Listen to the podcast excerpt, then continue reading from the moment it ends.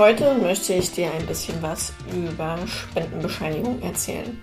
Ich finde, es ist immer extrem wichtig, den eigenen Horizont zu erweitern und auch mal zu gucken, was machen andere, wo kann man vielleicht auch mal ein bisschen Liebe, ein bisschen Wertschätzung auch zurückgeben, auch in Form zum Beispiel einer Spende. Diese Spende muss ja nicht immer immens hoch sein.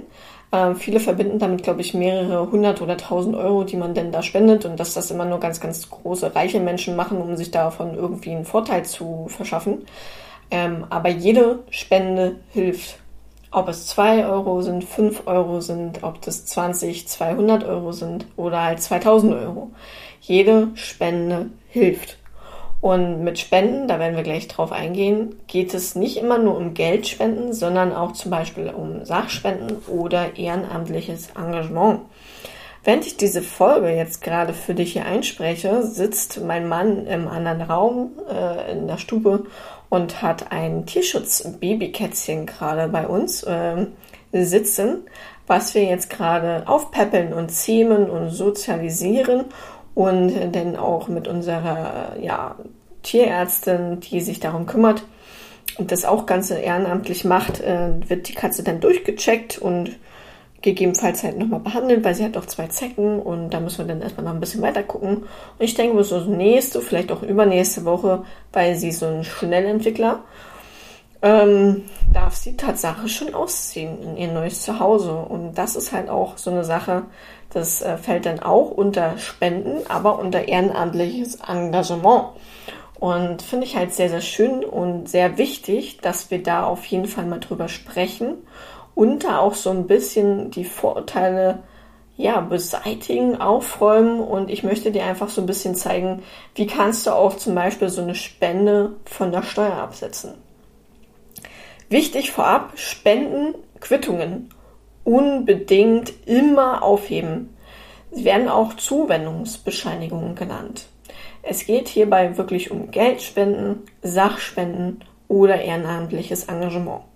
Geldspenden sind wirklich, du suchst dir jetzt eine ähm, Organisation aus, wie zum Beispiel Ärzte ohne Grenzen und sagst, ich möchte denen gerne 200 Euro spenden. Dann gehst du auf deren Seite, äh, gehst äh, auf das Spendenformular, trägst da deine Geldsumme ein, schickst es ab und kriegst eine Spendenbescheinigung. Oder auch eine äh, Zuwendungsbestätigung. Na, das ist zwei Wörter, gleicher Sinn. Und das musst du dann aufheben unbedingt und dann bei deiner Steuererklärung dazu packen und kannst das Geld dann bei deiner Steuer ansetzen. Genau, Sachspenden ist zum Beispiel das Tierheim bei dir um der Eck, äh, veranstaltet äh, einen Flohmarkt und sammelt aber gleichzeitig auch an dem Tag Sachspenden ein. Wenn du Tierfutter hinbringst oder äh, eine, eine Hundedecke oder eine, ein Körbchen hinbringst, einen Kratzbaum hinbringst, dann sind das Sachspenden, weil du spendest eine Sache. Ehrenamtliches Engagement kann in verschiedenen Bereichen ausgeübt werden. Ob das jetzt ähm, ja, Jugendarbeit ist, dass du was mit Kindern machst und die unterstützt und supportest, ob du was im Bereich Tierschutz machst, so wie wir auch, oder ob du jetzt im Bereich Naturschutz was machst, zum Beispiel auch ähm, ja, Müllsammelaktionen planst und durchführst für einen gemeinnützigen Verein zum Beispiel. Das äh, fällt alles unter ehrenamtliches Engagement. Im Normalfall, wir reden jetzt von den Geldspenden, bekommst du eine Spendenquittung automatisch mit ausgestellt. Du kannst aber auch jederzeit einfach das Institut, äh, den Verein, die Organisation ansp äh, ansprechen und nachfragen, dann wird dir meist nachträglich auch eine ausgestellt. Das ist in der Regel kein Problem. Nicht alle Organisationen können einen Spendenbescheinigung ausstellen. Letztendlich sind es meist nur die gemeinnützigen Organisationen, die auch von staatlicher Seite geprüft wurden. Seit 2017 bewahrt man die Spendenbescheinigung am besten mindestens ein Jahr auf, nachdem der Steuerbescheid ausgestellt wurde vom Finanzamt. Das Finanzamt kann an der Stelle nämlich auch verlangen, dass du das vorzeigen musst. Es reicht aber auch, wenn du das digital übermittelst. Genau.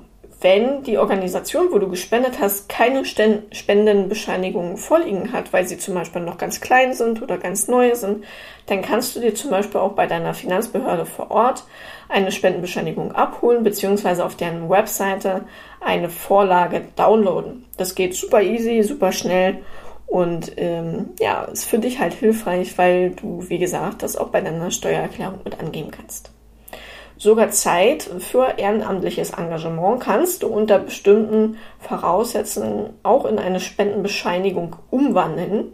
Und da ist es egal, ob das ein Sprachkurs ist für einen Sportverein, für einen Musikverein oder auch für eine Religionsgemeinschaft. Wichtig ist, dass es hierbei sich um eine Vergütungsspende handelt und dafür eine schriftliche Vereinbarung zwischen der ehrenamtlichen Person und der gemeinnützigen Organisation notwendig ist. Dabei ist es sehr wichtig, dass ein konkretes Honorar fixiert wurde in diesem Vertrag, was theoretisch anfallen würde und im zweiten Step aber von der ehrenamtlichen Person darauf verzichtet wird. Man muss auf jeden Fall beachten, dass eine Vergütungsspende nur möglich ist, wenn der Verein die Kapazitäten hätte, das vorgeschlagene Honorar auch zu bezahlen. Und äh, das kann man dann auch an verschiedenen Quellen nachlesen oder auch beim Finanzamt nachfragen oder beim Steuerberater. Da ist es auf jeden Fall wichtig, dass man immer ähm, guckt, wie sind die aktuellen Gegebenheiten, ne? weil sich solche rechtlichen Sachen auch gerne mal äh, kurzfristig ändern. Deswegen keine Anlageberatung, keine rechtliche Beratung meinerseits hier an der, Sach äh, an der Stelle, sondern informiere dich bitte immer bei deinem Steuerberater bzw. beim zuständigen Finanzamt.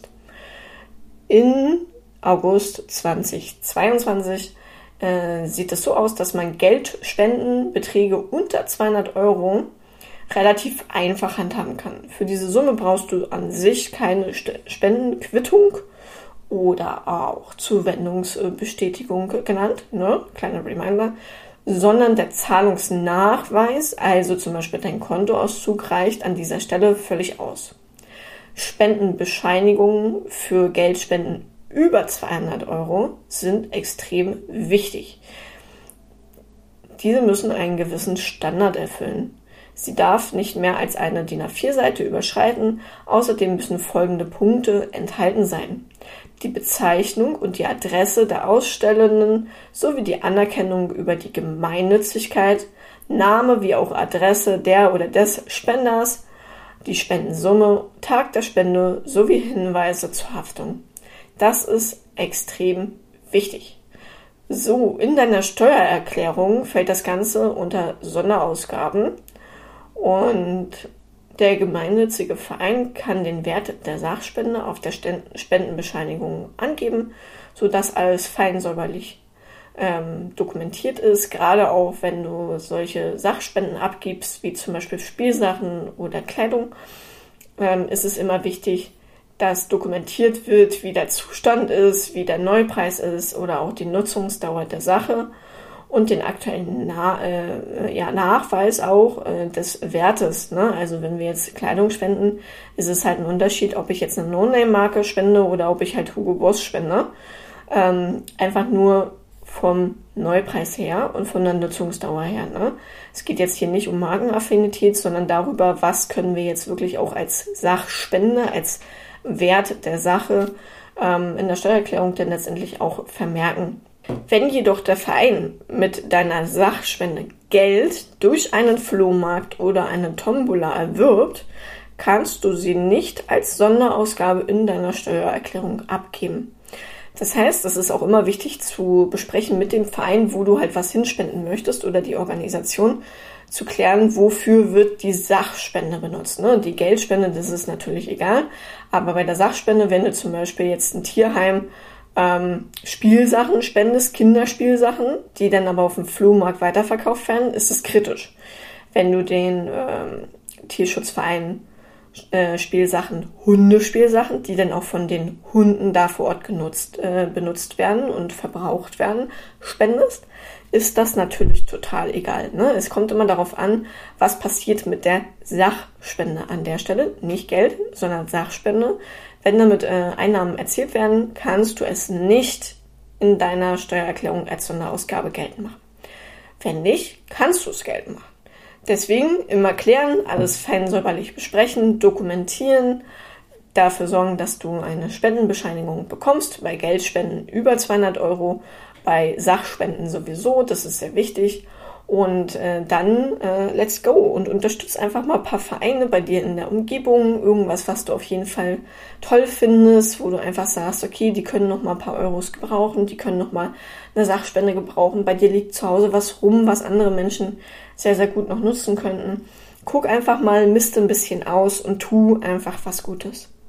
Ja, wir sind äh, persönlich in allen drei Bereichen unterwegs, also im in der Jugendarbeit, äh, in, der, in dem Bereich Naturschutz, aber auch in dem Bereich Tierschutz. Und alle drei Bereiche sind sehr, sehr unterschiedlich und bringen uns einfach immens viel Freude. Und ich kann jedem nur dazu raten, das einfach mal auszuprobieren, auf sich wirken zu lassen, wirklich einfach die Welt so ein kleines Stück besser zu machen.